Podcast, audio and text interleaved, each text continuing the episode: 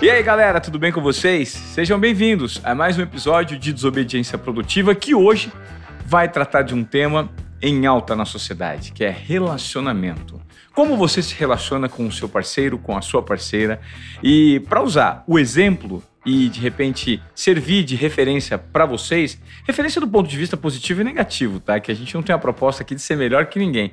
Nós vamos falar muito sobre o meu relacionamento e o relacionamento da Giovana. Nós somos namorados, né? E trabalhamos juntos. Nós nos conhecemos há um bom tempo e vamos falar como é conviver com alguém mais novo, alguém mais velho, já que existe uma diferença geracional, né, Gil? E a gente quer ouvir as perguntas de vocês. Por isso, nós fizemos uma caixinha de perguntas no Instagram é, com muitos questionamentos que a gente recebe do ponto de vista pessoal e também profissional relacionado ao nosso relacionamento.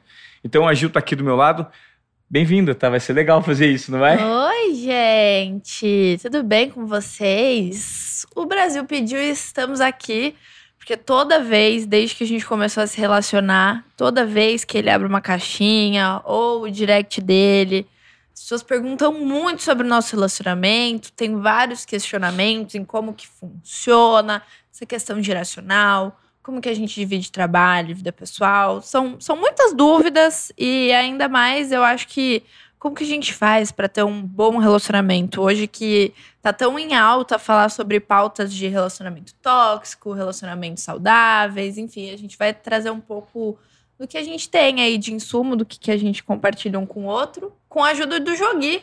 Exatamente. Nosso estagiário que veio para cá nós não sabemos as perguntas que serão feitas pra gente. O Jogui que vai trazer todas essas provocações. E na verdade a gente só vai bater um papo, né? É, a gente vai bater um papo descolado, um papo leve, em que a gente vai tocar em assuntos interessantes. Por isso o Jogui é, foi convidado, ele já participou de vários podcasts aqui no Desobediência Produtiva, para eventualmente mediar. Eventualmente não. Ele vai mediar isso porque ele está com as perguntas na mão e vai levantar alguns temas interessantes para a gente debater relacionamentos. Relacionamentos não são fáceis, né, Jogui? Não, nem um pouco. Ivangi, mais uma vez, obrigado pelo convite. Vai ser um privilégio, um prazer mesmo conduzir esse papo. É, eu vejo que as pessoas têm muitas dúvidas, muitas sugestões, muitas opiniões infundadas, fundadas. E aqui a gente vai fazer um bate-papo, um diálogo mesmo sadio, saudável, como o relacionamento de vocês dois. Eu, por estar perto deles, é, consigo é, dizer isso. O relacionamento deles é muito saudável, envolve uma relação muito sadia, muito harmônica. E isso é interessante vocês passarem para o público né, que, que tem dúvidas. Então vai ser muito bacana mediar, conduzir esse papo. Eu já separei algumas perguntas aqui, tem algumas perguntas muito interessantes e nós vamos tentar, na medida do possível, responder todas né, com a opinião de vocês dois. Eu Muito acho fundamental obrigado. a gente é, explicar para o público que está aqui que não vamos falar só coisas positivas, vamos falar também ah, sobre dificuldades, sim. porque todo relacionamento é difícil, né, Gil? Claro, exatamente. Um relacionamento que não tem dificuldades, né? Lógico. Não é, não é relacionamento. Não, não é relacionamento. É, né? é isso. É, mas para começar, antes da gente começar a entrar no assunto, eu acho que seria muito interessante a gente explicar para a galera que está em casa que todos estamos vestidos e muito bem vestidos de Básico.com, que é o nosso patrocinador aqui no podcast. A Básico produz uma moda vanguardista, contemporânea, sofisticada e leve e ao mesmo tempo simples, descomplicada, principalmente para o homem, mas também para a mulher, porque a Giovana está vestida de básico. E básica, minimalista. e é lindo, gente. Me sinto muito bem com esse vestido. Tô usando ele no mínimo umas três vezes por semana. Já tô precisando de um novo, básico. De outras Fica cores, aí a dica. Né? Eu tô estreando básico pela primeira vez e é um conforto sem igual. É. Gi, Ivan, a primeira pergunta, eu acho que a gente tem que começar é, lá do ponto linear, lá do ponto inicial mesmo, né? Com o perdão do, do, do pleonasmo. Que é como vocês se conheceram. E como vocês construíram, vocês dois, né? Não é uma relação individual, é uma relação coletiva. Como vocês dois construíram esse alicerce, essa base, para chegarem hoje como namorados. E como... sócios, né? E sócios, né? Como que vocês se conheceram e como que vocês construíram essa relação? Pode começar. Não, começa contando. Ele conta histórias melhores do que eu. Começa contando, aí eu entro depois. Bom, gente, nós nos conhecemos no Lab, que foi um espaço muito, muito interessante que eu tive o privilégio também de conviver com a galera do Lab por um ano e meio, né, ali na Vila Olímpia. É um laboratório de reinvenções em que arte, discussões sobre temas, ideias eram gerados e o meu podcast, o estúdio do meu podcast ficava ali. E nesse ecossistema, um dos perfis que estavam ali no Lab, né, que convivia um amigo meu muito próximo, Bruno Bernardo, ele recebia muitas pessoas, né, network, eu também recebia muitas pessoas, os convidados do podcast, E em 2021, uhum. nesse fluxo, né? Pandemia, aquela coisa de libera, não libera. É, o Bruno recebeu a Giovana no Lab, que à época procurava uma reinvenção na vida, uma nova carreira, e foi bater um papo com o Bruno para saber como é que funcionava o espaço. Eu acho que depois de uma conversa inicial que eles tiveram e de alguns retornos que ela deu para o Bruno ali, 5, 10, 20 minutos, ele falou: Poxa, você tem que conhecer alguém. Esse alguém era o Ivan. E ele me chamou, me apresentou a Giovana, ali, a gente bateu um papo rápido de cinco minutos e eu achei super interessante o mindset, como ela pensava, como ela estava disposta a encarar alguns desafios. Falei, eu acho que eu preciso de alguém com seu perfil. Você topa trabalhar comigo? Ela falou assim, topo. Mas eu tenho dois trabalhos. Falei assim, você tem um, um, tempo vago na sua agenda que você possa me dar essas entregas? Ela falou sim. Nós começamos a trabalhar imediatamente. E desde então, foi um desenvolvimento muito interessante, humano, dos dois lados, e profissional. Então eu consegui enxergar todos os déficits que a Giovana tinha em relação à parte profissional, que muita coisa que ela falou que fazia não fazia, mas ela estava apta a aprender a fazer, que eu acho que é o mais importante, né? Não importa o quanto você sabe, mas sim o quanto você está apto a aprender a fazer e qual é a, a, a velocidade que você coloca isso em prática. Então ela passou a se desenvolver de uma forma muito assim evidente, forte, com entrega, e aí nós começamos a trabalhar juntos.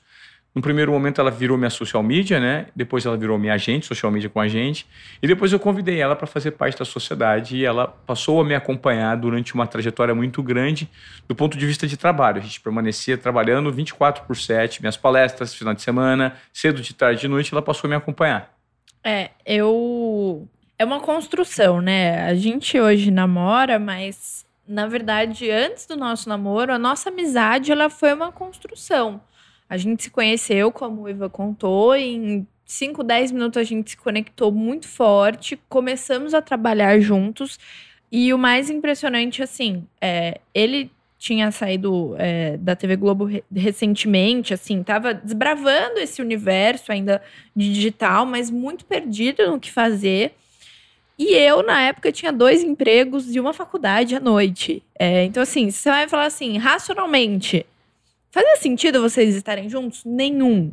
Mas por algum motivo, e eu acho que isso tem muito a ver com desobediência produtiva, a nossa intuição, a nossa confiança e a nossa coragem se conectaram e a gente não se largou mais, assim. Foi uma intimidade e uma confiança que a gente foi construindo com o tempo.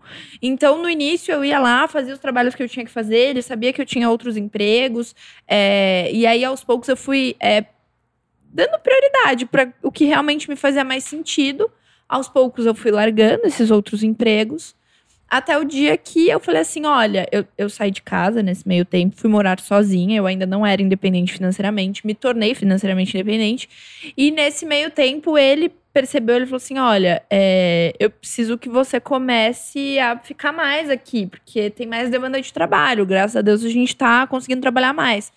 Falei, é, mas eu não consigo, porque tem a questão financeira que é muito relevante para mim e tal.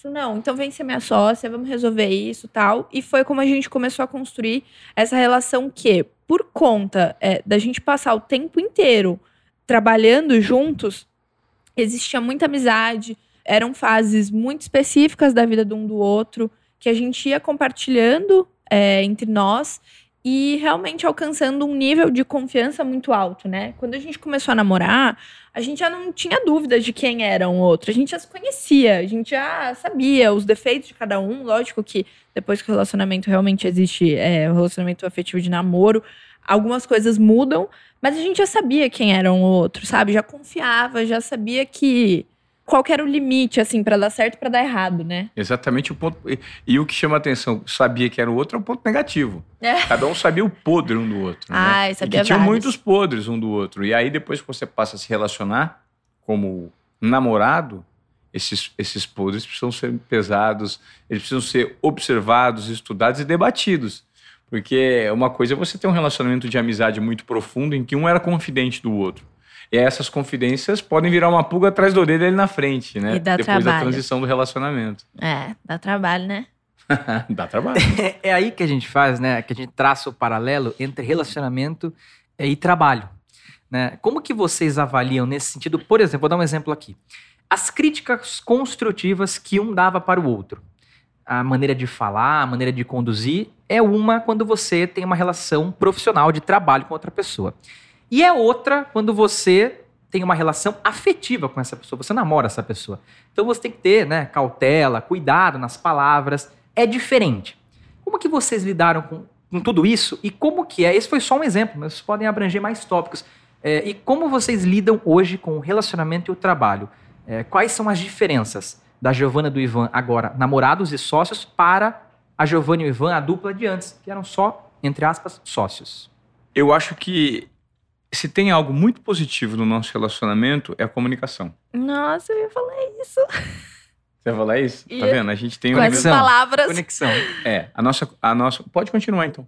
Eu ia falar que assim, o que a gente tem de muito positivo é a comunicação e a escutativa. Até quando a gente não quer, quando a gente tá muito marrento, quando a gente tá irredutível, a gente tenta trabalhar a escutativa. E é isso que é positivo. Então, assim, antes da gente namorar, feedbacks. É, eles eram naturais. É, olha, Ivan, eu queria te dar um feedback, assim, assim, assim. Olha, Gil, eu quero te dar um feedback, assim, assim, assim. Lógico que é, os dois estão aprendendo a liderar agora é, uma empresa. Então, tinha vezes que eu recebi feedbacks horríveis do Ivan e eu rosnei pra cima dele depois e, e vice-versa. Eu já dei feedbacks horríveis pra eles, do meu jeitinho, que não deram certo. Mas depois que a gente começou a namorar, eu acho que o nosso relacionamento profissional só melhorou, porque a escutativa aumentou muito. Porque assim, cara, se a gente tiver alguma coisa que afetar o nosso trabalho, a gente não vai se perdoar. E se tiver alguma coisa do nosso trabalho que afetar a nossa vida pessoal, a gente não vai se perdoar. Então, como que é, é, balancear os dois? Cara, escutativa e comunicação. Tem alguma coisa errada? Vamos sentar, vamos conversar numa boa. Porque o propósito maior, o sentimento maior é a gente se ama. Então, dentro disso, o que a gente pode fazer para amenizar todas as situações? Conversar com muita escutativa aberta, né? E eu acho que o, o- a parte profissional nós conseguimos separar justamente pela cautela em que damos feedback um para o outro. Exemplo: ontem nós estávamos debatendo maneiras de explorar um assunto que é parte de uma estratégia que nós temos aqui internamente né, da empresa. Falei, olha, eu, eu pretendo explorar esse assunto estudando, é, de repente, conteúdos fora do Brasil, né? Eu pretendo explorar esse assunto ouvindo networks de pessoas que eu conheço e perguntando para esse determinado grupo. Ela falou assim: eu discordo. E me deu os pontos de vista dela. E nós aprendemos a. Eu vou então. Ela falou, Deixa eu continuar? Eu Sim, continua, depois eu falo. Então, ter escuta ativa e esperar um terminar a fala para contra-argumentar tem sido muito válido no nosso caso, no nosso relacionamento. Não é fácil, nós já brigamos por conta disso. Só que nós temos uma facilitação que é, semanalmente, a gente tem o acompanhamento de uma mentoria de um especialista que nos conduz em relação a ruídos de comunicação que nós temos. Já brigamos por ciúme? Sim. Já brigamos por divergências de ideias da empresa? Sim. Já brigamos por contra a família? Sim. Mas toda vez que nós brigamos, nós usamos essas brigas, é, olhamos para o que aconteceu de fato, desarmamos um o outro, né? E ouvimos com empatia. Às vezes é difícil, vem aqui, mas esse tem sido o segredo do aprendizado para quem se propõe a misturar muitas caixas, caixinhas de vida como nós misturamos. Então, eu tenho um histórico, eu tenho 46 anos, ela tem 23. Então, eu tenho um histórico relacionado à minha herança cultural, ao meu antigo relacionamento, que foi um casamento de 10 anos, 13 de relacionamento, com dois filhos. Eu trago toda essa bagagem para hoje. Sim.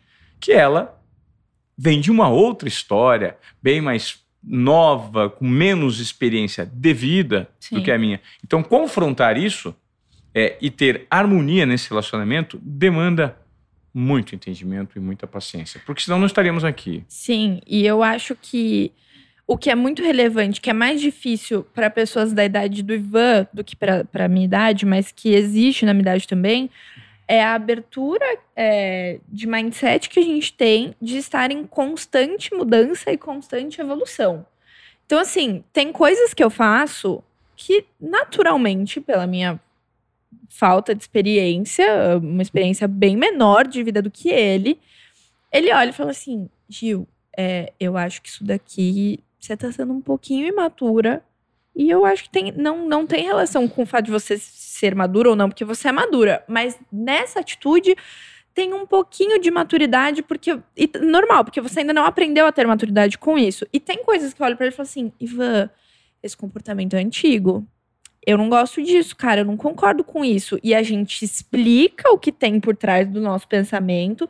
E através da nossa escuta aberta, a gente entende o que eu tô falando. Então, assim, Ivan, desculpa, realmente isso tem a ver com maturidade, porque eu não sei lidar com isso ainda. Eu ainda não tive nenhum embate em cima disso. Então, beleza, é, vou tentar mudar ou vou tentar entender como me adaptar melhor, da melhor forma. E ele também. Não, você tem razão, esse é um pensamento um pouco mais antigo, que eu tenho um comportamento viciado e eu vou tentar me adaptar. Então, acho que esse é o segredo. Agora, Falar que a gente não mistura a relação pessoal e profissional, mistura o tempo inteiro. Às vezes a gente tá trabalhando aqui, dá beijinho, dá abraço, joga e sabe.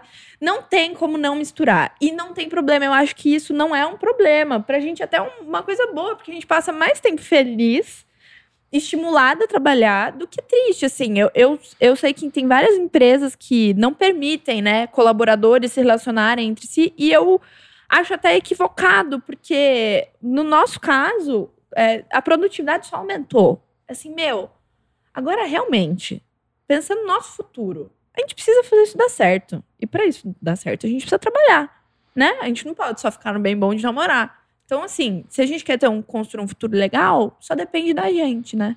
É, algumas empresas convencionais realmente, elas não permitem, né?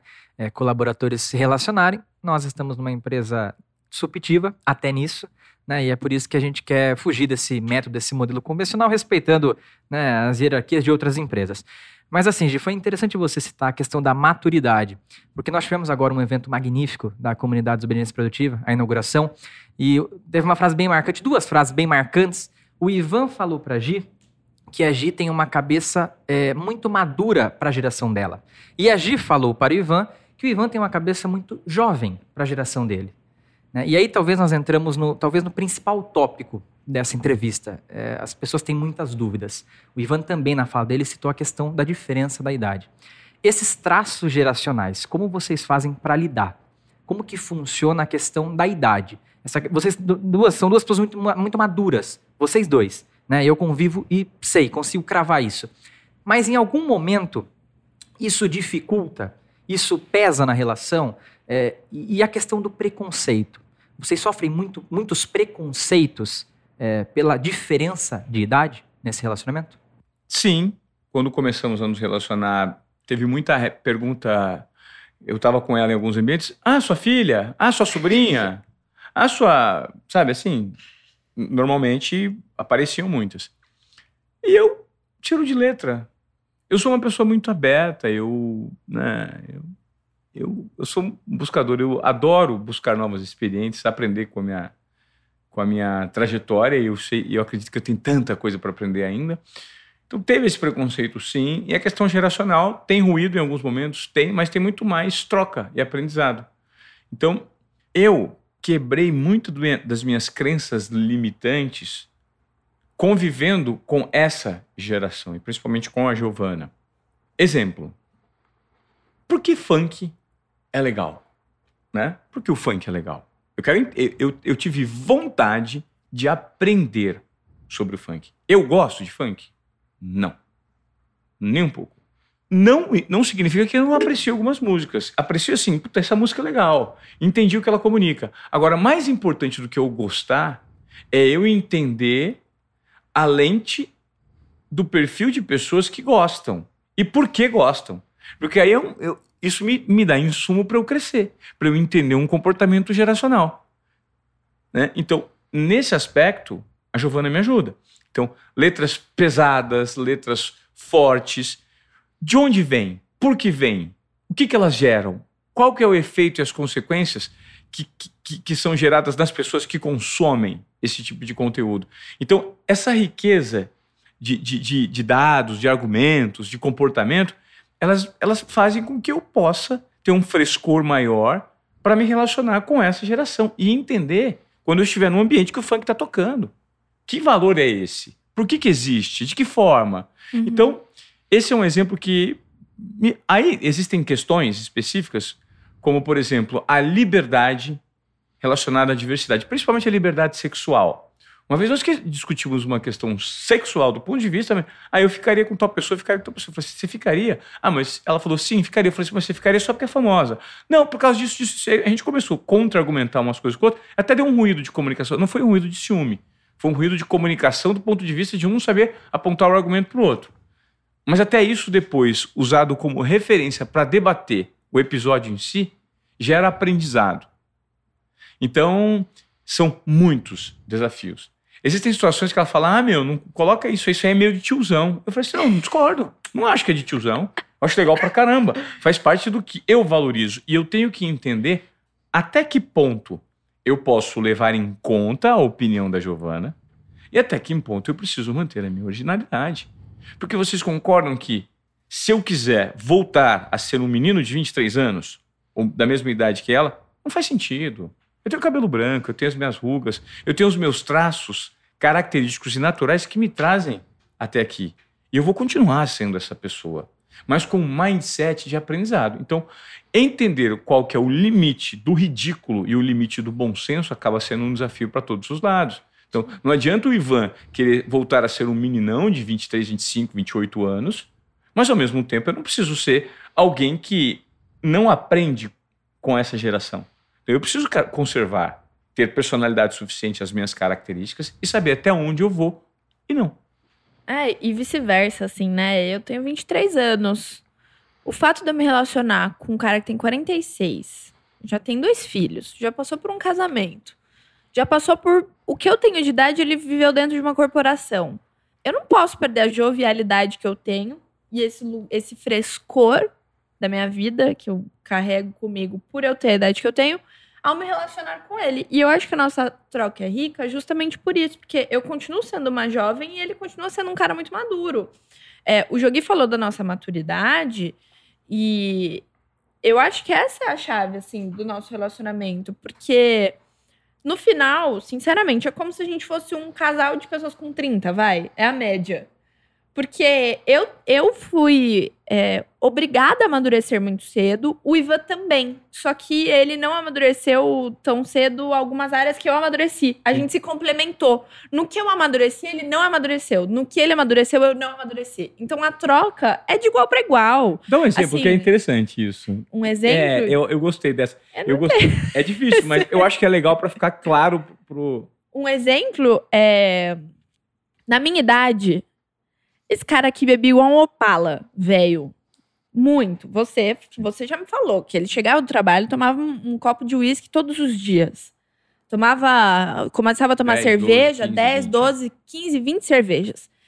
Cara, eu, ele sabe. Vai ter evento que, se alguém me ver lá e eu tiver bêbada, se for uma festa legal, vou, tá, vou beleza. Eu, eu abro exceções. Mas a regra pra, regra pra mim é o controle com álcool. Porque eu sei que não é isso que eu quero pra minha vida. O Ivan parou de beber recentemente. Inclusive, é, não por uma influência minha, zero, por uma, por uma decisão dele, mas casou muito com o momento de vida que eu tenho, assim. A gente não tem dificuldade. A gente quer sair para tomar um negocinho, a gente sai, toma uma tacinha de vinho, um vinho legal, a gente prova uns drinks legais em restaurantes legais. Mas nada do tipo assim, nossa, vamos sair carcaçados, não sei o quê. Tipo, eu, eu até já vi isso no TikTok, assim, pessoas que viveram a juventude muito cedo dela, elas envelhecem antes. Eu tenho alma velha, e foi o que aconteceu comigo. Eu vivi, assim, dos 16 aos 19 anos, eu vivi a vida doidado, assim. Doidado. Muito menos do que ele, por exemplo. Mas pro meu perfil foi o suficiente. E aí eu chego hoje, aos meus 23 anos, cara, tem dia que se eu bebo um pouquinho a mais, um pouquinho, eu passo mal eu não consigo. Eu, eu não quero isso pra, pra mim. Tipo assim, eu tenho uma consciência de saúde que ele foi ter recentemente. E que a gente troca. Então, quando eu falo que a maturidade ela foi se complementando, tem umas horas que eu falo pra ele assim: Nossa, nisso daqui você demorou pra amadurecer, né? Aí ele fala assim. Por exemplo, a questão do relacionamento passado dele. Tem alguns pontos que ele levanta para mim que eu falo assim: Ué, como?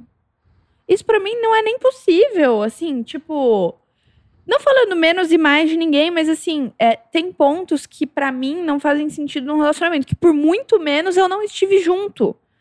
é, de desencontro de pessoas mesmo. Que você olha e fala assim: não é pra estar junto. E aí você vê um cara que ficou 13 anos num casamento. Então, assim, são mentalidades diferentes. E eu acho que em relação ao preconceito, é um preconceito velado. É, a gente nunca passou por nenhuma situação, assim, super escrachada, de julgamento e tudo mais. Mas a gente sabe que acontece. Mas, sinceramente, isso não nos afeta, assim. É, é um preconceito que ele é muito... É, assim, ele é muito superficial, né? É tipo assim, ah, o Ivan Moré, óbvio que ele terminou o casamento, tá com a novinha. Tipo, sendo que uma coisa não tem nada a ver com a outra. Uma vez a gente recebeu, e eu, eu vou abrir aqui, ele vai se incomodar que eu vou falar isso, mas a gente recebeu uma, uma pergunta no, na caixinha de perguntas dele, falando assim: agita com o velho da lancha? Mano, não. Primeiro porque ele não é velho, e segundo porque ele não tem uma lancha. E terceiro porque não é o propósito do relacionamento. Tipo assim, não tem nada a ver. A gente não se conectou por nenhuma questão financeira, por nenhuma questão de idade. Quando a gente se relacionou, a pauta da idade nem foi uma pauta relevante pra gente. Porque o nosso relacionamento já estava tão orgânico e tão verdadeiro que a gente se esquecia de quantos anos a gente tinha. Claro. É como, para mim, de verdade, é como se o Ivan tivesse 30 anos e eu tivesse 27. E a gente só tivesse evoluindo juntos e aprendendo novos formatos de estar juntos. É, então, mas assim, o preconceito acontece, assim, é, até de mulheres. Eu fico até meio chateada, porque eu vejo tanta mulher mais velha do que eu que é, me desrespeita na minha frente e começa a paquerar ele na minha frente. É, porque é como se o fato de eu ter menos idade, eu sou mais é, impotente. E não é assim que funciona. No nosso relacionamento, a gente decidiu estar junto. Então, a gente tem um acordo. E você pode ir em cima dele quando você quiser. Assim, não vai rolar. Se um dia rolar, alguém me manda um direct. Aquela brincadeira. Mas assim, é, é isso. Ivan, é, até agora partindo um pouco mais para o lado familiar, né? Como que as famílias de vocês lidaram com isso? É, a Giovana citou, Ivan também. Ivan tem dois filhos, né? A Mel de 9 e o Luiz de 7. A Mel já tem 10. A Mel já tem 10, é verdade. Fez agora, este É. ano. É, e, e como que vocês lidam é, com eles né, nessa questão de... Como que foi o primeiro anúncio, por exemplo? E tem uma história que nós estávamos conversando no off que é bem interessante, que o Ivan vai explicar. Eu é, confesso que eu sou apaixonado nessa história, porque o Luiz, filho mais novo do Ivan, ele acredita fielmente que o cupido da relação, ou seja, até a Suelen perguntou quando que foi que, que vocês perceberam que surgiu uma borboleta no estômago de cada um? Quando vocês se apaixonaram? Suelen, para o Luiz, foi no momento que ele uniu o casal. O Ivan vai contar essa história melhor pra gente, mas eu quero saber como que lida a família da Gi e a família do Ivan com esse relacionamento. Olha, eu creio que a minha família já conhecia de uma forma muito aprofundada a Giovana, né? Porque a minha família, a minha irmã trabalha comigo, com a gente, né? E a Natália trabalhou comigo lá atrás. A minha mãe também, de certa forma, ela ocupa um espaço aqui dentro da nossa empresa.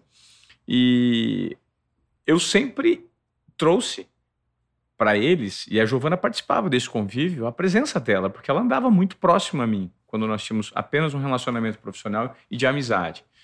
É, inclusive, a Giovana, nessa época, tinha um outro relacionamento, enfim.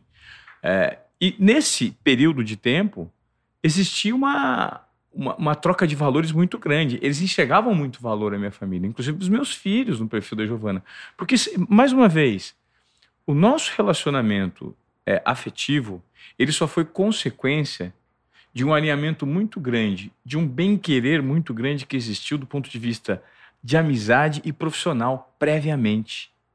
Então, Mel e Luiz já eram doidos com a Giovana, minha mãe e minha irmã adoravam a Giovana, então, tipo, zero problema. O meu irmão conhecia menos a Giovana, mas o meu contato com a família da Giovana não foi fácil, né? Com os pais. Ela tem irmãos mais novos, os irmãos da Giovana são, aliás, da idade dos meus filhos. Então, é, é muito doido. E ela, por ter esse nível de experiência em lidar com crianças entre 8, 10, 12 anos, por ser uma irmã, irmã mais velha, ou uma irmã, né, que a gente Sim. brinca, ela sabia muito bem quais eram as brincadeiras que entretinham os meus filhos e como ganhá-los. E quando nós percebemos que, depois dela desfazer o relacionamento dela, passado, a gente passou a ficar mais próximo ainda, e nós olhamos um para o outro e observamos, poxa, não sei, parece que a gente se gosta tanto, será que a gente pode evoluir para isso? E esse evoluir para isso, que seria um namoro, um relacionamento afetivo, gerou muitas dúvidas em mim e nela. Falei, mas poxa, como assim? Você não pode, você é minha melhor amiga. Eu não te olho com esses olhos. Eu acho que aconteceu o mesmo. Eu Sim. também não te olho com esses olhos. A gente é amigo, a gente é só. Será que a gente pode?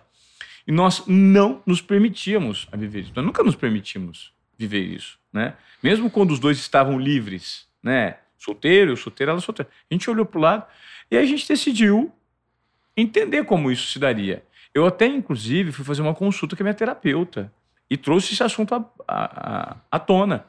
Perguntei para ela, falei assim, olha, eu não sei. Ela falou assim, você, Giovana, você nunca parou para pensar que vocês têm uma energia de casal? Eu falei, você acredita nisso? Ela falou assim, sim. Ela, porque a Giovana, inclusive, já foi na terapia comigo me esperar. Uma reunião aqui, outra aqui, ela ficava na antessala me esperando. Então ela falou assim, sim, eu observei que vocês têm uma, uma energia de casal. Então a gente olhava um pro outro e não permitia. Parece que era tanto receio de deixar isso acontecer que a gente não permitia. E acabou acontecendo. E quando você me pergunta sobre a comunicação disso para os meus filhos, ela foi feita de uma maneira muito verdadeira, também com a ajuda de um profissional. Porque eu adoro muito, é, eu, eu, sempre gosto de pesquisar é, e estudar como que eu posso fazer. Né? O comportamento humano ele me encanta. E eu falei, poxa, comecei a gostar da Giovana, a gente começou a se relacionar, falei assim, poxa, eu preciso comunicar aos meus filhos, as primeiras pessoas precisam saber, né? Mas será que eles vão aceitar? Então eu fui dar o primeiro passo, separadamente com um e com o outro. Perguntei para minha filha, o papai tá querendo namorar. Ah, que legal, papai. Olha, já faz um tempo que eu estou separado da mamãe, o papai tá querendo namorar. Faz sentido para você? Não. Claro, papai, não tem problema nenhum. Eu falei, então. E eu tava pensando, eu acho que eu gosto da Giovana. Papai gosta da Giovana. E o que, que você acha disso? Ah, papai, que legal, a Gil é legal demais, eu acho que só depende de você. Né? Esse foi o feedback dela. E o do Lui foi no momento que a gente estava presente juntos num ambiente de trabalho, em que ele teve que vir trabalhar comigo, né? Comigo e com a Giovana. A gente estava numa rotina meio atribulada por São Paulo. Eu passei na escola, peguei. E no caminho eu falei assim: Poxa, Lui, sabe que o papai estava com vontade de arrumar uma namorada? E eu queria conversar isso com você. Ele no banco de trás, a Giovana no banco da frente comigo ali, né? A gente conversando e tal. Ele falou assim: Papai, você não tem que arrumar uma namorada, você tem que arrumar uma Giovana para você. Eu falei assim: Filho? Mas a Giovana? Ele falou assim: É, você tinha que namorar a Gil. A Gil é muito legal. Eu falei assim: Mas você sabe que eu gosto da Giovana? Que bom! Aí eu falei: Você gosta de mim, Giovana? Eu falei assim: Eu também gosto de você, papai, né, Ivan? E nessa, ele falou assim: então começa a namorar agora! Começa a namorar agora! Eu falei assim: mas agora? É, dá um beijo nela. Você, pede ela namoro. Pede ela namoro, dá um beijo nela. Eu falei assim: será? E a gente pegou e fez uma pequena, né? Encenação. Encenação. E aí, pô, Giovana, você aceita namorar comigo? Eu aceito. Então tá, vamos dar um beijo. Aí demos um beijinho, né? Um selinho. Não, era assim, Lui, então eu vou pedir ela em namoro. Posso pedir em namoro? Pode. Então, Giovana, você quer namorar comigo? Lui, eu posso aceitar? Pode, aceita agora, aceita agora. Ah, então aceita namorar com você. Ah, então dá beijo, dá beijo, dá beijo. Gente, ele depois pedindo. ele olhou e falou assim: ele, ele, os olhos dele brilhavam, no sentido assim. Ah, que que eu fiz, sabe? Ele ficou Depois do beijinho, é. Em êxtase, assim. É, demos um beijinho num sinal que paramos no trânsito. Ele falou, agora, papai, dá um beijo na Giovana. Eu falei, tá bom. Você topa, Giovana? Topa. Aí a gente deu um beijinho assim. Ele, é! Aí passaram-se três minutos e falou assim, Papai, era brincadeira, tá? É. eu acho que ele pegou e se arrependeu. Não sei se ele se arrependeu. Não, ele, ele, ele, assim, ele levou muito a sério. Ele falou, meu, acho que ele começou a pensar, né, nas consequências. É. Aí ele, aí ele, papai, era brincadeira tal. Aí, aí a gente explicou. Falou, não, Luiz, mas é legal a sua ideia. Acho que a gente vai tentar. E aí foi natural. Natural mesmo, né? Foi eu acho que é interessante você contar do seu lado. É, não, foi de boa. E assim, até do meu lado, é, já existia uma expectativa de que isso fosse acontecer. Não era uma expectativa positiva, sinceramente. Assim, minha família ficava bem assustada, eles tinham vários bloqueios em relação ao Ivan. Só que eu, a gente começou a se relacionar, eu não consegui expor isso para eles é, de cara, porque eu sentia que ia me trazer umas dores de cabeça que na, na época eu não estava pronta, assim, meu psicológico não estava preparado. Eu fui preparando isso, também com a ajuda de profissionais. E aí chegou um dia que eu falei, meu, eu acordei, olhei para ele, eu falei com a minha mãe no telefone, eu desliguei o telefone e falei assim, olhei para ele e falei, ai meu, chega. Eu quero falar. Eu quero falar porque sabe porque minha mãe merece saber disso ela merece saber que eu tava feliz. Porque foi um dia que ela me ligou e falou assim: filha, você tem certeza que tá feliz? Você tem certeza que você tá bem? Tá tudo certo, tô preocupada com você. E é esse sentido de mãe, né? Eu, eu já sabia que eles estavam desconfiando, enfim. E eu liguei pra ela e contei. Falei, olha, eu preciso ser muito séria com você. Eu tô com o Ivan, a gente tá feliz, as coisas estão bem. E eu não sei como você vai reagir, mas eu queria que você soubesse. E desde então, a gente tem trabalhado nisso. É um pouco mais difícil para minha família. Eu ouvi frases do tipo, é, porque a gente não, a gente não cria uma pessoa para ter um relacionamento desse, quando ela é tão nova e tudo mais, e faz totalmente sentido para a cabeça deles. Eu eu super entendo e eu acho que a gente tem lidado com muita empatia com isso, né? No tempo deles, tá tudo certo, a gente não quer ultrapassar nenhum limite, não quer obrigar ninguém a engolir nada, não é sobre isso nosso relacionamento. Ele é pacífico, ele tem muito fundamento, ele tem muito, muitos planos para o futuro e as pessoas têm que absorver ele de uma forma orgânica, de uma forma feliz, com uma energia boa, porque é o formato que a gente aplica dentro do nosso relacionamento. E aos poucos as coisas têm acontecido, assim, já rolou encontros, já rolou. Das famílias. É, encontro das famílias. Meus irmãos conheceram a Mel e o Lui. E meus pais já estão mais, é, aos poucos, engolindo. É, mas é um processo. E eu acho que o principal de tudo isso foi a empatia do meu lado e do lado dele.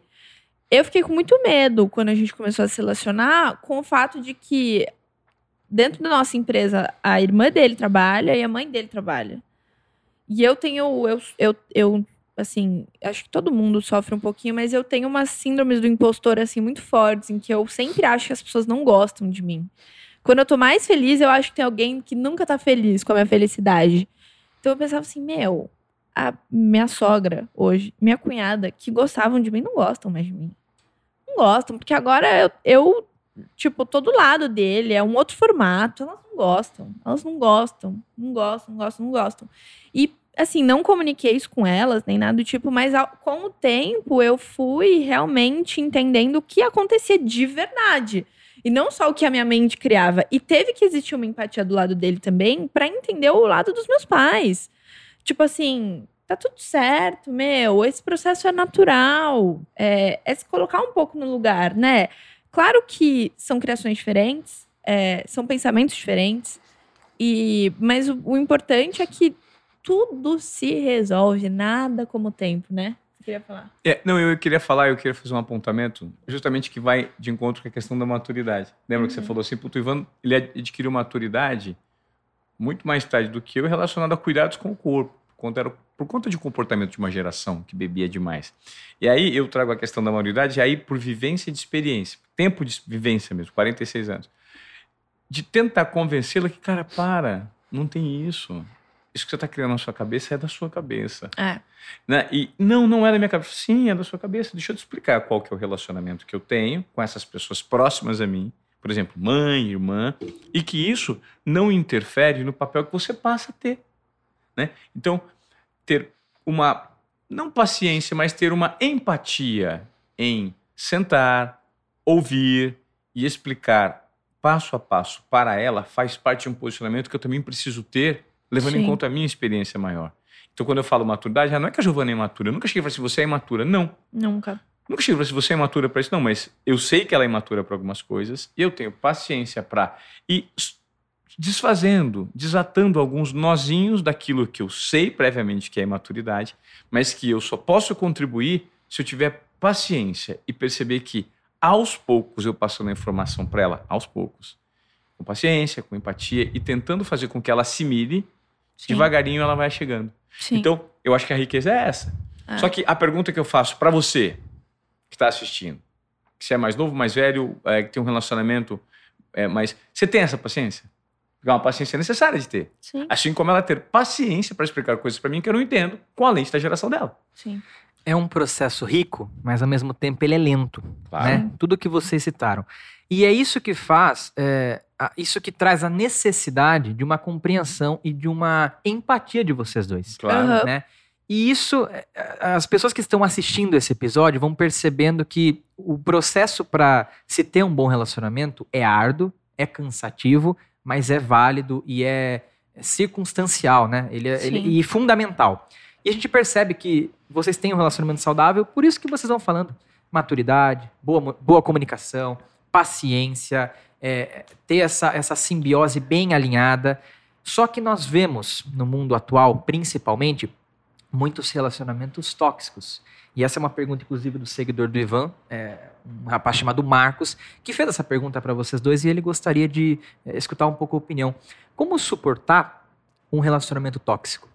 Como suportar um relacionamento em que você não é feliz, mas às vezes, né, de alguma maneira, você é dependente da outra pessoa, ou você ainda assim ama essa pessoa? Para nós que estamos fora, que não estamos dentro de um relacionamento tóxico, é muito fácil, né? Sim. Julgar. Mas avaliar com racionalidade. Como suportar isso? Não suportar. Eu vivi muitos, muito menos relacionamentos tóxicos do que ele. Então eu, eu acho que eu vou deixar ele contar a experiência dele. Mas assim, eu sou de uma opinião que é, cara, hoje a gente tem. Eu, eu sei o quão difícil é sair de um relacionamento tóxico. Eu sei que é muito difícil. Mas a gente tem informação suficiente hoje, disponível nas redes sociais e tudo mais, para conseguir mapear, mapear alguns comportamentos tóxicos. Cara, se você não tá feliz, se tá difícil, se você acorda sem vontade de estar ali do lado daquela pessoa, sai daquilo. Sai. Ah, mas eu sou dependente, por exemplo, financeiramente dessa pessoa. Comece a encontrar maneiras para você é, se desvencilhar daquela pessoa financeiramente, para você ter um plano para sair daquele relacionamento. Ninguém merece viver num relacionamento tóxico. E é tão libertador, né? Viver num relacionamento que não é tóxico, num relacionamento em que você pode ser você, que é, vale a pena o esforço. Eu te garanto que você pode perder um, perder um tempinho é, traçando essa estratégia. Eu já tracei estratégias para sair de relacionamentos tóxicos e conseguir.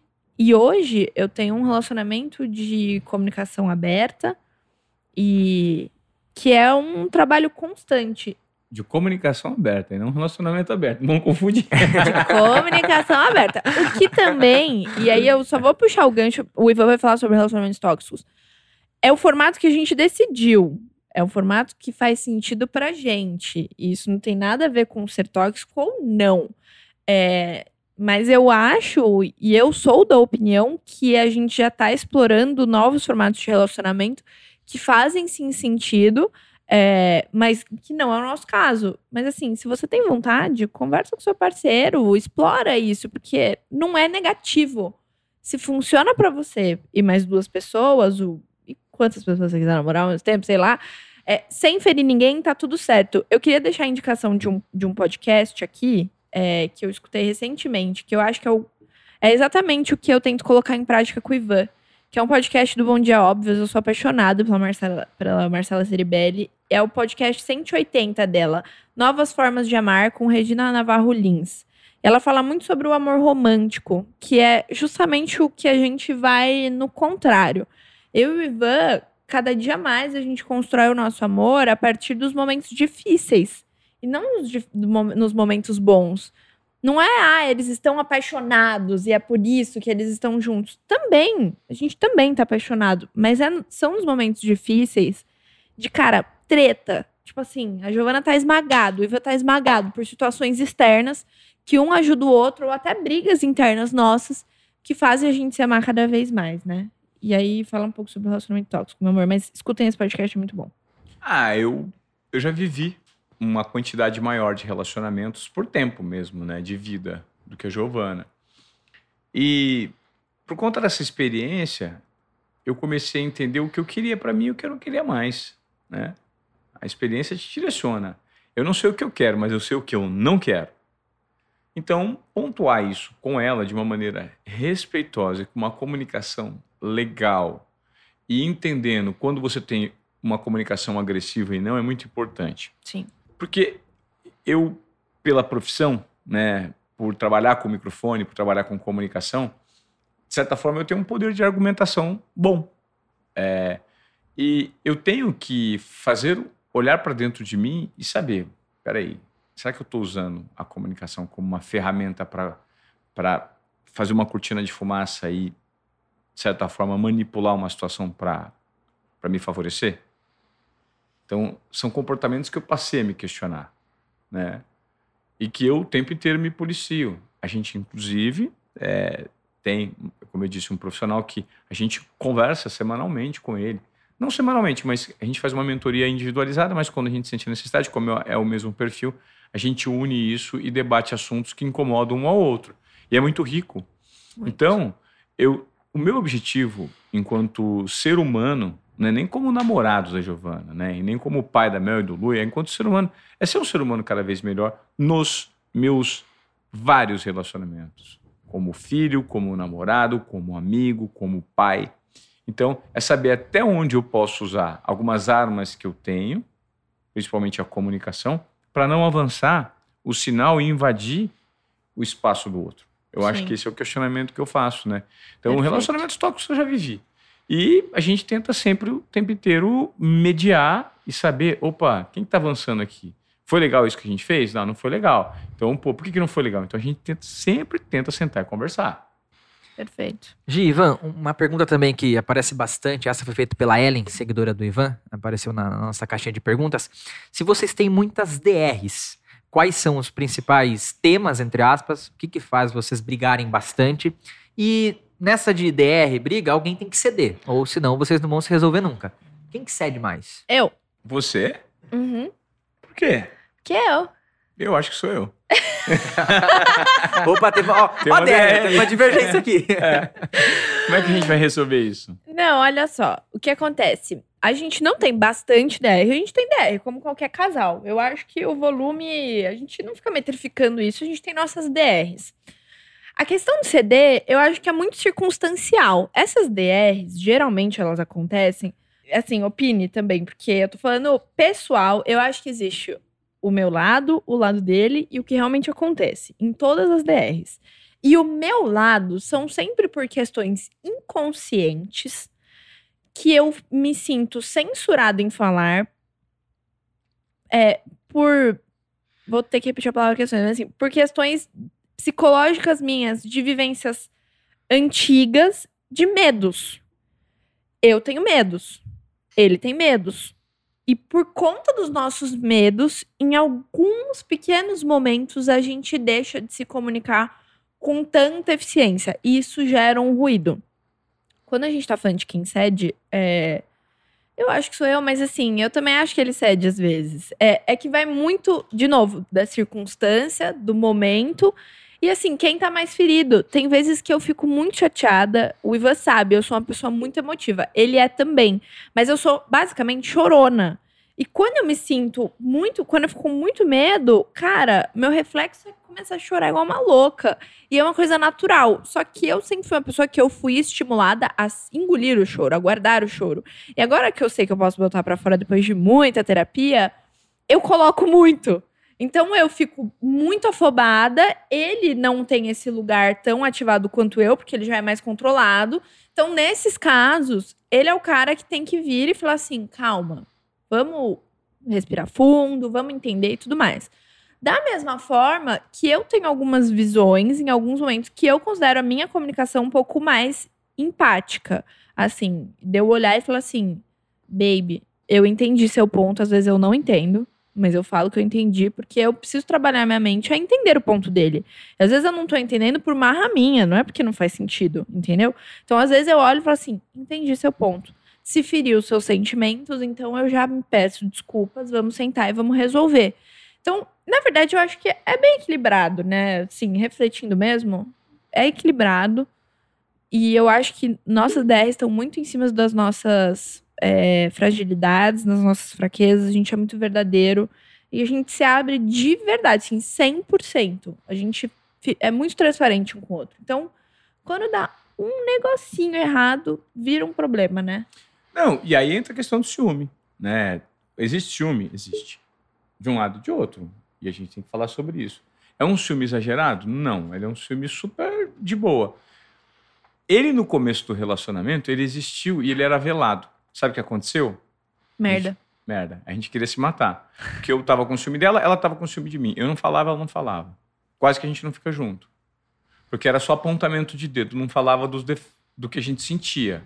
Mas o que a gente sentia se transformava em arma de raiva para um falar para o outro.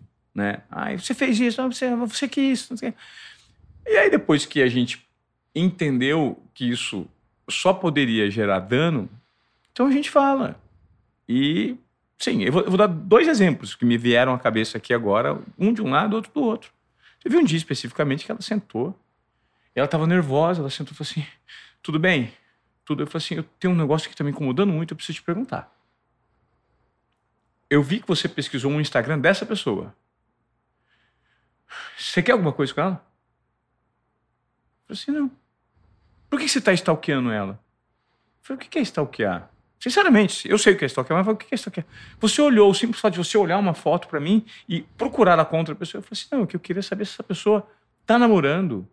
Mas o que interessa se ela tá namorando? Eu falei: não, pra mim não tem nada. É porque ele tava combinando de sair com ela antes de namorar comigo. Sim, Só dá o contexto. sim. Senão É. vão achar que eu sou maluca. E, e depois eu falei sobre isso pra ela, que eu não saí, não encontrei nem nada. Né? E aí eu olhei para aquilo e falei: Não, Giovana, isso. E de fato, o que significa para mim, para ela tem uma outra interpretação. E aí eu entendi porque ela começou a montar e, e- e, assim, versões e construir narrativas na cabeça dela que não tinham nada a ver com a realidade, pelo menos não a minha. Sim. E eu expliquei pra ela empaticamente, falei assim, olha, não, por causa disso, disso, disso. Ela falou assim, se você está falando, eu acredito, entendo, ponto. E ficou de boa. Ficou de boa. E ontem, a mesma coisa aconteceu. Ontem aconteceu uma coisa, eu questionei ela sobre uma questão de internet. Falei assim, ela, tava, ela me apontou, falou assim, olha só quem fica, né, me paquerando. Sim. Eu falei assim, é, tá te paquerando? Tá. E ela me apontou. Eu falei assim, tá bom, você curte as fotos dessa pessoa que te paquera? Eu curti algumas. Eu falei assim, o que, que isso isso significa? Ela falou assim, pra mim não significa nada. Eu falei, então tá bom, tem problema nenhum. Não foi tão fácil assim, tá bom? Mas foi isso. Ah, mas eu- foi assim, não, foi- foram, foram alguns questionamentos assim. Você curte essas fotos? Você quer alguma coisa com essa pessoa? não, mas eu não ver posso. se eu curtia. Hã? Você foi ver se eu curtia também. Porque você tirou essa informação e falou assim: você tá curtindo as fotos dele. É, se, Se, ele, tá ele paquerando, tá você- te paquerando, você tá curtindo as fotos dele? Eu falei, não, É. meu amor, mas não tem nenhuma intenção. E aí que entra também a questão geracional, né? Tipo, pra mim, o cara entrar no perfil da mulher pra stalkear, alguma coisa tem, entendeu? E uma pessoa que eu já tive relação, uma relação muito, muito superficial, e às vezes aparece no meu feed, eu curto foto, não significa nada. E aí que tá a questão geracional. E aí eu mostrei pra ele que a pessoa tava curtindo meus stories, assim, olha que vagabundo. Aí ele, tipo, ah, tá. Ele não falou nada. Aí depois ele veio e falou assim, vem cá, você tá curtindo as fotos dele? Eu falei, não, mas não tem nenhuma intenção. É, é, a- ele conhece a pessoa. Eu falei, você conhece ele? Nada, nunca mais aconteceu desde que a gente começou a se relacionar. E não tem nenhuma intenção. Aparece no meu feed, eu curto, que nem 90% das minhas postagens. Aí ele falou, tudo bem, beleza. Se é o que você tá me falando, a intenção é que vale. E tá tudo certo. Até, vamos deixar pra galera opinar. O que, que vocês acham? Curtida de foto em relacionamento fechado. É, é plausível de ciúmes ou não? É um tipo de flerte ou não? Porque esse é um Ah, tema Curtida de foto onde? Curtida de foto no feed? ou no- feed, story, opinem sobre. Se matem nos comentários sobre isso, porque eu tenho opiniões muito específicas e ele tem as dele. E é engraçado, porque aí ontem, depois que ele me posicionou em relação a isso, não é que ele vai me podar a não fazer, mas se eu sei que é algo que deixa ele incomodado, eu não preciso mais fazer. E na época que eu fiquei com os ciúmes da pessoa que ele foi stalkear, ele olhou pra mim e falou assim: tá tudo certo. Você se sente mais tranquila se eu der unfollow? Você se sente mais tranquila se eu não nunca mais. Porque daí a pessoa depois ficou respondendo story meu com ele, sabe? É, aí as mulheres também começam a ser cobra, né? Tipo, ah, precisa responder? Não precisa responder, né? Não precisa fingir. Tava até um mês atrás querendo sair com meu homem. É que aí a gente. agora é- falar, ai, vocês são lindos juntos, uma É que- banana pra você. É que assim, ó, nós, nós, tanto eu quanto a Giovana, nós somos assediados por outras pessoas. É. E se eu for me, me importar com o assédio dela e não confiar nela e vice-versa, a gente vive relacionamentos que não, que, que não tem confiança entre o casal. Não são verdadeiros. E, né? e é aí É. que mora a parte ruim da gente se conhecer tanto no passado. Porque a gente sabe o que cada um faz. E a gente sabe as tratativas de cada um. E a gente sabe que a gente atrai outras pessoas. Então, assim, tipo, tem a hora. Ver umas mulheres falar "Ah, que eu já sei que essa mulher teve rolo. Aí eu olho e fico assim: o que, que você quer, caralho? Entendeu? Mas depois passa. a gente resolve. Até porque a confiança, a confiança do relacionamento mesmo, do namoro, ela tá sendo construída agora. Essa confiança a gente não tinha, a gente nunca teve que ter. A gente tinha uma confiança de amizade, assim, mas não de relacionamento. E aí tem hora que eu olho e falo assim: será mesmo que ele vai ser fiel? Só que é aquela coisa, se eu não confiar, a gente não vai fazer nada. E tem um complicador. Ela gerencia junto comigo o meu Instagram. Ai, ela tem pronto, eu acesso. virei a tóxica agora. Entendeu? Ela gerencia. Então, o fato dela saber todas as mensagens que chegam, inbox ou não, Mas eu não É. leio todas. Entende que eu não tenho como esconder absolutamente nada. O Instagram dela é, é dela, né? Mas a gente tem uma liberdade muito grande em relação a discutir. Inclusive, quem são as pessoas que vêm pra cima e falar. Ela muitas vezes fala assim: olha, olha, olha o que que eu tô sofrendo aqui. Fala, meu. E eu, quando eu preciso me posicionar, que nunca aconteceu, eu vou me posicionar. E Não, já ela. aconteceu sim. Da médica. Uma vez é, ele foi no médico, ele falou: ai, vai comigo? Eu falei: quê? Eu falei: vou. Aí fui, aí chegamos no médico. Aí ele falou assim: entra comigo. Eu falei: entra com você? Tipo, um monte de coisa pra fazer. Aí eu, eu entrei. Daí, beleza, a consulta passou. Aí chegamos no carro, eu já tinha percebido. Nada que ele reagiu, mas eu Aham. percebi a, a conduta com ele. Ah. E muitos questionamentos, assim, olhou pra mim e falou: Ai, você é a esposa? Eu falei, não, já separou, tá comigo, já, já, ô, tal, não sei o quê.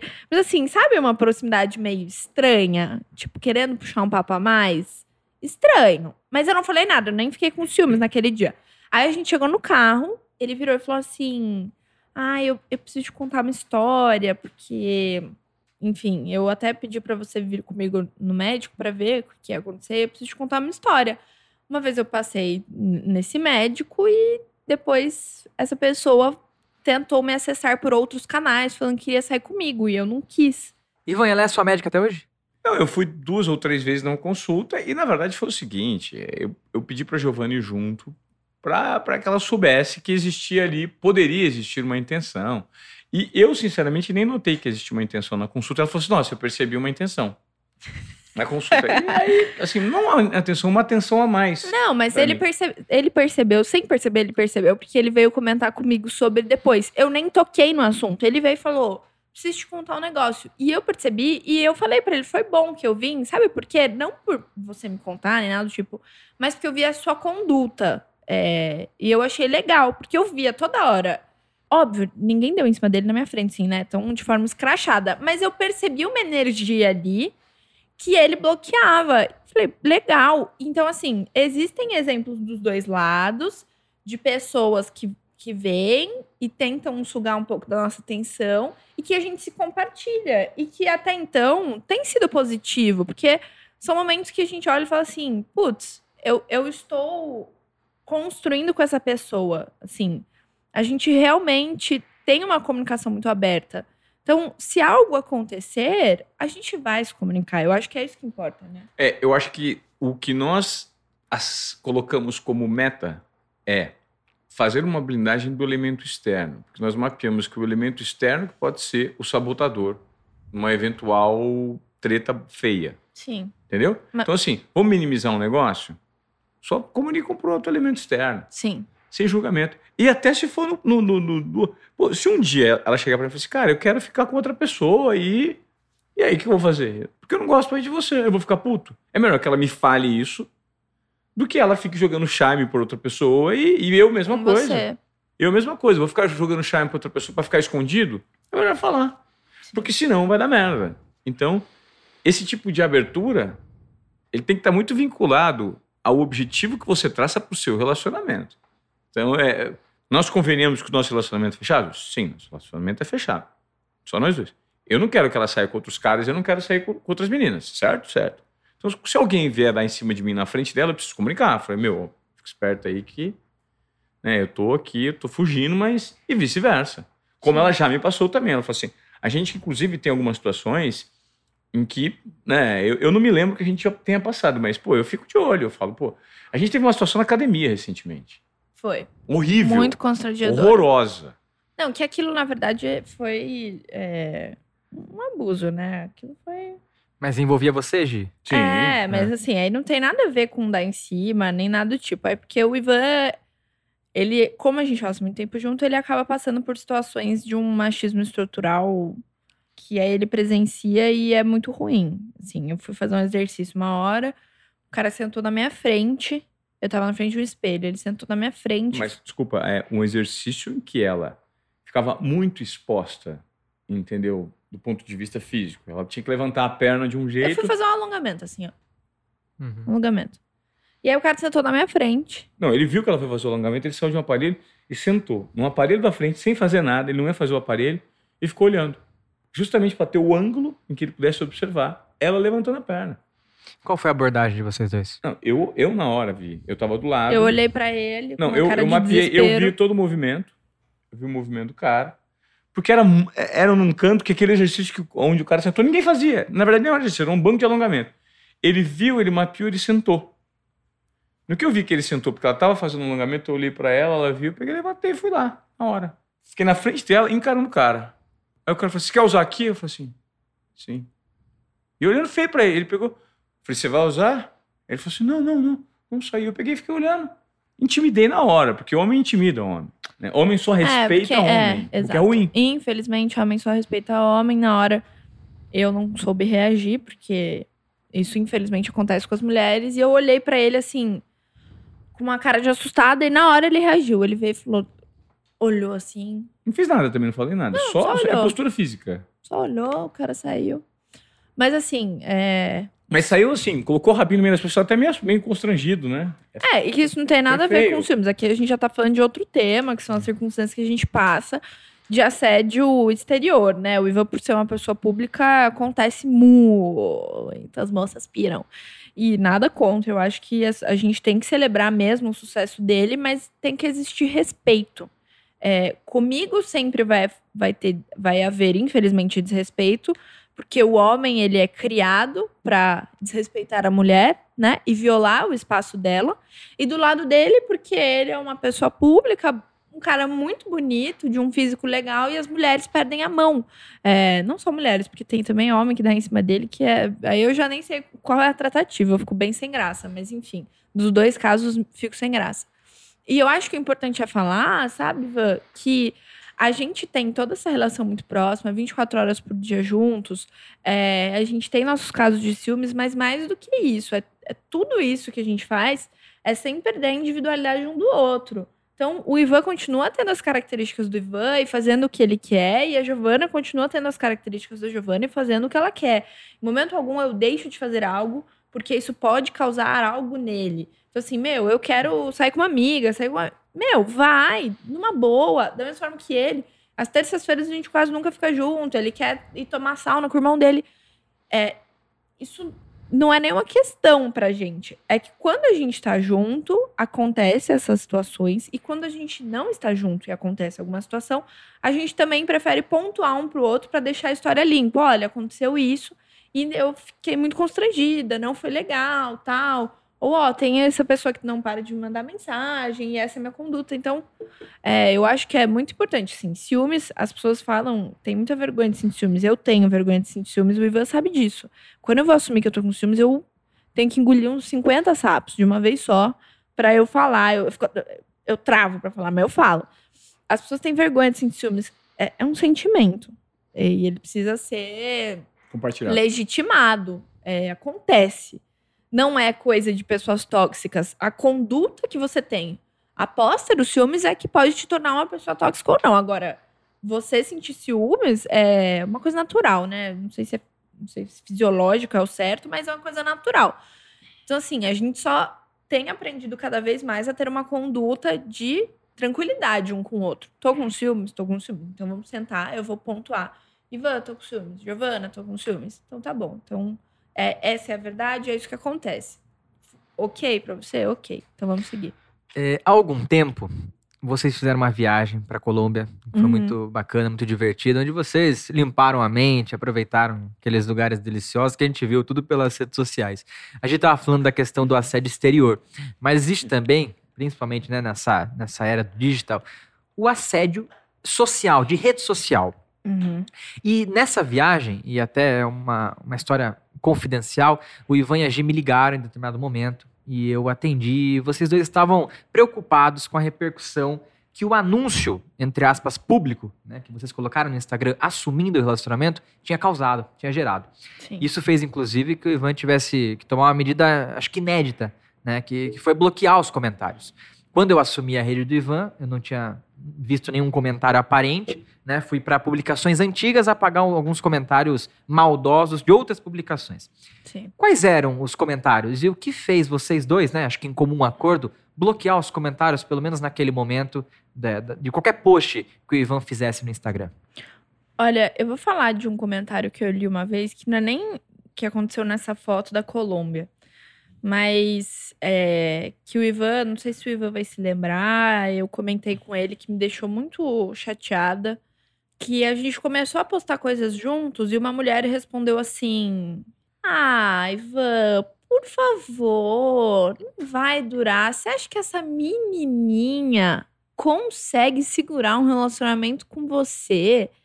Essa menina não tem cabeça, ela não te merece, ela não é nada perto de você. Que vergonha. Isso daí não vai durar nem um mês. E eu já li mais de um desse, né? Eu bloqueei todas as E pessoas. assim, tá pegando a novinha, né, Ivan? É, tá pegando a novinha. Assim, sabe? É, eu não sou uma pessoa pública. É, e o Ivan é. Talvez ele esteja mais acostumado com esses comentários do que eu. É, comentários que destilam ódio. Essa é a verdade. E inverdades.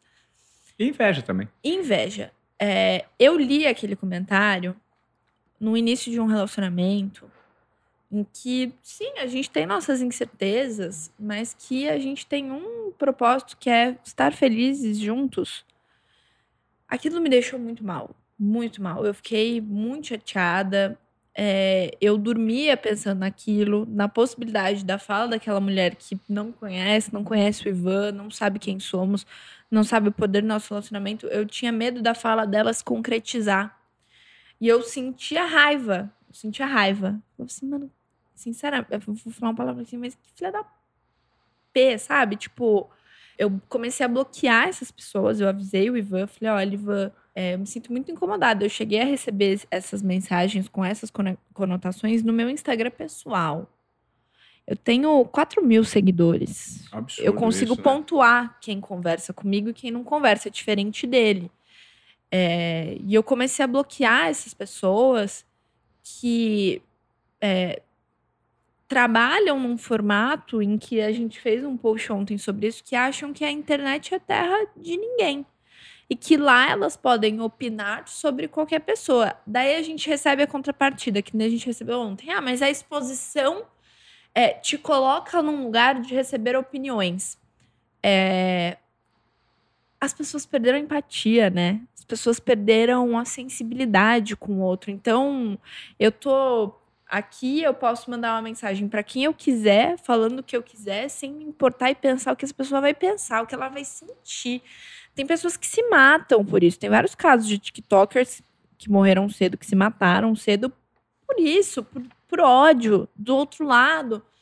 Então, é, na Colômbia não foi diferente. A gente fez o primeiro post juntos, anunciando que nós éramos um casal, e muitas mensagens de conotação muito baixa, ofensiva, que essas pessoas não sabem, mas que isso é crime. É um crime digital, que já está previsto na lei. Eu não sei exatamente qual é o nome da lei, mas depois a gente pode pesquisar e colocar aqui.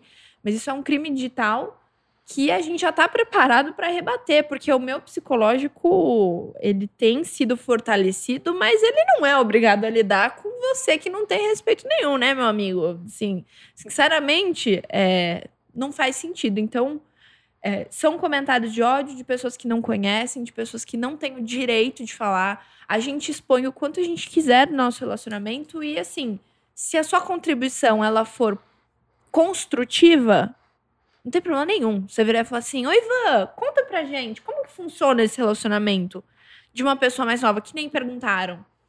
É, A Giovana tem a maturidade pra estar nesse relacionamento? Como é que ela lida com seus filhos? Ela aceitou você- seus filhos? Exato. Beleza, você quer fazer esse tipo de comentário construtivo? Vem, a gente faz questão de opinar, porque eu acho que a gente serve de influência para as pessoas que querem ter o mesmo relacionamento.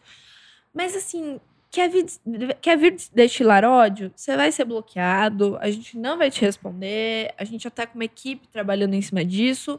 E assim, é, se for muito profundo, ainda recebe um processo em casa, porque a gente não é obrigado. Ivan, para finalizar esse podcast, para a gente caminhando para o final, é uma pergunta também que gerou bastante dúvida entre as pessoas que enviaram é, na caixinha de perguntas. Como que a diferença de idade interfere no lado sexual de vocês dois? Dois, nas relações sexuais. Bem, acho que a Giovana responde isso. Eu, eu acho que não interfere. Acho que não tem nenhum tipo de interferência. Ele ficou meio sem graça, né? É. Até parece que no backstage ele não fala sobre isso, né, Jogui? Então, Olha, nunca foi uma pauta pra gente. É, essa pessoa aqui, ele tem uma disposição. Esse assunto me deixou um pouco tímida. os dois, né? Os dois. É, retraiu. É isso, gente. Não, não muda nada na nossa vida. Na verdade, eu acho que tem uma, uma questão muito positiva na nossa relação sexual, que é assim: a maturidade e a experiência de um lado contra a jovialidade e o frescor do ato sexual de outro. Então, assim, a mistura dá muito certo.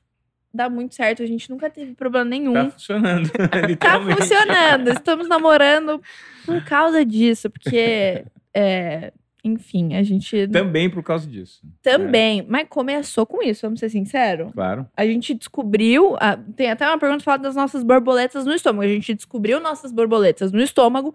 A partir disso, sim. E aí depois a gente começou a construir é, e entender o que tinha embaixo disso. É, e eu acho que é natural. A gente não. Entendeu? A gente não, não pensa, a gente não compra a ideia de transar só depois do casamento, tem que transar antes do relacionamento mesmo, antes de namorar. Quer dizer, se a sua religião, se você acredita numa religião que não prega isso, beleza. Mas a gente a gente se descobriu através disso. A gente tinha uma relação muito profunda já. Daí isso aconteceu e depois que aconteceu, aconteceu mais uma vez, aconteceu outra vez. A gente falou: "Nossa, que doido, né? Que loucura. Isso aqui é bom. Isso daqui, isso daqui funciona. E agora?" E aí a gente foi percebendo que a gente não queria parar de ficar junto começou a surgir aquela coisa assim, ai, mas eu passei a semana inteira com ele, o que, ele vai fazer esse final de semana? surgiu do lado dele, tá? Mas eu vou fingir que surgiu do meu. Aí, o que você vai fazer esse final de semana? Ah, não sei. Ah, então. E assim, gente, a verdade é que foi um parto pra gente começar a namorar, porque os dois não assumiam que estavam se gostando. A gente falava assim: ah, eu acho que eu tô gostando de você. Ah, eu também acho mas não entrava muito. Tinha um orgulho ali, um medo. Aí, ah, tá bom. Ah, tá. Daí ia pra terapia, um falava do outro, aí na terapia, meu, você tá apaixonada. Fala pra ele que você tá apaixonada, não tem problema. Ah, não, ele já sabe. Aí ele falava assim, eu acho que a gente tá apaixonado. Eu falava, não, gente não tá não. Você, César, tá errado, a gente não tá apaixonado. A gente tá, Giovana, a gente não se larga. E aí, aos poucos, isso foi acontecendo, até um dia que a gente teve uma DR, tá? Uma DR. Tipo assim, mano, você tá com ciúme? É a música da Ludmilla. Já dizia a nossa querida Ludmilla. Tá com ciúme, tá com ciúme? Pega na mão e assume. Entendeu? e foi isso que aconteceu. Ele teve um ciúminho ali e falou: que, que é isso aqui que tá acontecendo? Que patifaria é essa? Eu falei: Ah, eu tô solteira. Ele falou: Ah, é? É. Aí ficou nessa. Aí a gente fez uma terapia de casal, que não era casal, mas que a gente sabia que a gente precisava conversar com algum profissional juntos. Aí o profissional falou assim: olha, vocês têm que decidir a partir de agora, os dois estão com medo, porque os dois se gostam. Estamos alinhados? Os dois se gostam? Estamos.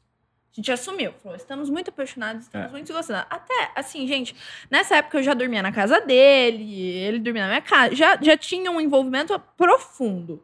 Aí o profissional falou assim: olha, vocês têm duas opções. Ou vocês optam por é, um regime aberto, em que vocês possam ter relações com outras pessoas, ou vocês fecham esse relacionamento. Gente, nesse dia a gente finalizou, foi uma ligação, um call que a gente fez com o cara, a gente já voltou de uma palestra. Aí os dois viraram, cada um para um lado, assim, ó, no carro. Aí ele falou assim: Você escutou isso daí?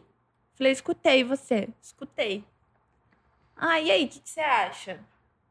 Ah, eu acho que é isso. É isso, né? É isso. Isso o quê? Isso o quê? É, isso aí. Ah, isso aí que ele falou. Ah, Ninguém então tinha tá coragem bom. de assumir Ninguém que tava querendo namorar. Ninguém falava. Aí chegou no destino final. Ah, então tamo alinhado? Tamo. Ah, então tá bom. No dia seguinte, encontramos essa mesma pessoa que falou pra gente. A gente falou assim: você não sabe? A gente alinhou. Alinhou o quê? Ah, aquilo lá. Aquilo lá? Aquilo lá. Aí ele olhou e falou: Você pediu ela namoro? Você não pediu ela em namoro? Aí ele. Com aquelas mãozinhas, né? Que ele fala com as mãos. Não, é, a gente alinhou já, já tá alinhado. e eu sou assim, né? Querendo enfiar minha cabeça na privada. Tem que pedir namoro! Agora, Tem que pedir namoro! Aí eu, assim, eu- o nosso profissional, pode falar que é nosso profissional? Chamada. O Chimado, o Chimado é nosso profissional. O Chimado falou- virou e falou assim: Eu sou das antigas e da onde eu venho, o homem pede a mulher em em namoro. Então vai, levanta, pede ela em namoro. Aí ele levantou, me pediu em namoro, tá gravado depois. Pra quem fizer parte da nossa comunidade, a gente vai mandar esse vídeo na comunidade. Tá bom. É, tá gravado. Ele levantou, eu toda encolhida, morrendo de vergonha. Ele, Giovana, quer fala você. Fala aí, Giovana, quer namorar comigo? Ela quer. Aí a gente beijou, e foi comemorar, e foi ser feliz. Foi muito legal, mas assim, foi uma construção e desde então, todos os nossos dias a gente aprende junto, constrói juntos, pensa no futuro juntos, mas sempre focando muito na nossa experiência do presente, porque se hoje a gente é feliz, a gente tem a certeza de que o amanhã vai ser mais fácil. É isso. Né? Eu acho que é focar no presente, sem gerar muitas expectativas, que é o que atrapalha os relacionamentos, né? Pessoas que nutrem expectativas, não, você vai ter que ser assim. Aí você começa a fazer um papel para atender a expectativa do outro, que foge completamente da sua linha de conduta no momento presente. Não, eu vou deixar de fazer isso para agradar a outra pessoa, Sim. mesmo me ferindo. Uhum. Aí vou fazer para o outro. Porque a expectativa do outro é essa. Só que isso não se mantém. Pode até se manter a curto e médio prazo, mas a longo prazo não dá certo. E a questão da desilusão, né? Eu achei que o Ivan namorado era uma pessoa e o Ivan achou que a Giovana namorada era uma pessoa. E no final é completamente outra. E tudo bem. E que bom que é outra. Então, estar aberto às frustrações que é você não se relacionar com quem você acha que você tem que se relacionar. E sim com uma pessoa real. Uma pessoa verdadeira, uma pessoa que existe e que tá disposta a construir esse relacionamento. Tem horas que fala assim: você é muito pouco carinhoso. Ele fala, eu sou muito carinhoso. Falo, mas aqui você não foi carinhoso. E todo o resto ele foi. Aí vira uma treta, porque eu coloquei a expectativa de que naquele momento ele fosse carinhoso. Mas assim, beleza. Na hora eu fico muito frustrada. Depois a gente senta, conversa. Meu, é isso. Alinhamos. Vamos pra, para as próximas, porque eu acho que é sobre isso. Só vai. E só vai! Aí. Gi, em Os uma palavra. Em uma palavra. Só uma, não vale duas, nem três, nem uma frase. O que você mais gosta e admira no Ivan? Em uma palavra, é. Ai, que difícil. O que eu mais admiro no Ivan. O Ivan já está pensando. Eu já sei. Ah, não! Fala uma palavra. A minha palavra é cumplicidade. O que eu mais admiro na Giovana é a cumplicidade que ela tem comigo. E você, Gi? O que eu mais admiro no Ivan é a verdade que ele traz pra tudo que ele faz. E pro, pra a verdade que ele traz pro nosso relacionamento. Ele é muito verdadeiro em tudo que ele faz. Até nas nossas brigas, nos nossos momentos bons, ele é muito verdadeiro. Gente, que legal. Eu tentei contemplar todas as perguntas. Muito legal. Foram muitas perguntas, foram muitas sugestões. E é, é como eu sempre digo a eles: existe sim uma minoria baderneira que incomoda, mas a maioria das pessoas gostam de vocês, se inspiram em vocês. Eu quero fazer um agradecimento especial a essas pessoas, Claro. que são as pessoas da nossa comunidade, Desobediência Produtiva, que É veem em vocês espelhos e influência. é, a Ana Cristina, a Suelen, a Norma Lilian, a Dani, que diz que se inspira em vocês, tem Legal. alguns problemas e algumas vivências muito parecidas. E as pessoas também que seguem o Ivan, que são fãs do Ivan de alguma maneira, a Ellen, a Lívia, o Marcos, que também mandaram perguntas, e eu tentei é, uni-las né, e fazer para vocês também com dúvidas pessoais. Posso fazer uma confidência aqui? Claro. Muita gente me pergunta é, qual seria ou qual será a minha reação se esse relacionamento não der certo e o que isso vai interferir na nossa empresa. Eu li na semana passada que o futuro, quem escreve, somos nós. Então eu não temo, porque quem vai escrever o futuro do relacionamento de vocês são vocês. E eu confio muito neles. E é um privilégio, é um prazer estar com vocês. Eu espero que vocês fiquem juntos pelo resto da vida. Vocês vão sempre ter o meu apoio. Tem o apoio da Renata também, amiga da Gi, irmãzana da Gi, que eu ia esquecendo de mencionar. É, e muito obrigado Eu é, que agradeço, Jugui, pela fazer sua... parte disso e conduzir esse podcast que foi tão fundamental e tão gostoso de fazer. Legal. A gente que agradece pela sua, a sua participação, levantando alguns pontos que a gente gostaria de dividir, eu e Giovana. Então, esse foi um formato um pouco diferente do que nós estamos acostumados aqui no Desobediência Produtiva. Nós três já gravamos e vamos voltar os três mais vezes para falar de temas que acharmos relevantes. Dessa vez foi relacionamento, né? E queremos provocar um comportamento justamente de desobediência produtiva em todos vocês. E nós estamos chegando perto de 100 mil seguidores. Contribua com a gente, compartilhe esse episódio, faça a sua inscrição se você não é inscrito ainda e faça com que esse conteúdo chegue em mais pessoas. É. A Gil estava comigo hoje aqui, abriu o coração, eu abri o coração, sempre com um único objetivo: tirar vocês da zona de acomodação e fazer vocês enxergarem algo fora do comum ou fora da rotina, que é exatamente o que a gente tenta fazer né, aqui no comportamento. E, é- e usamos a gente mesmo de referência hoje, né, Gil? Exato, é o nosso relacionamento. É isso, terminou. Até a É próxima. Foi muito legal. Valeu. Tchau, gente.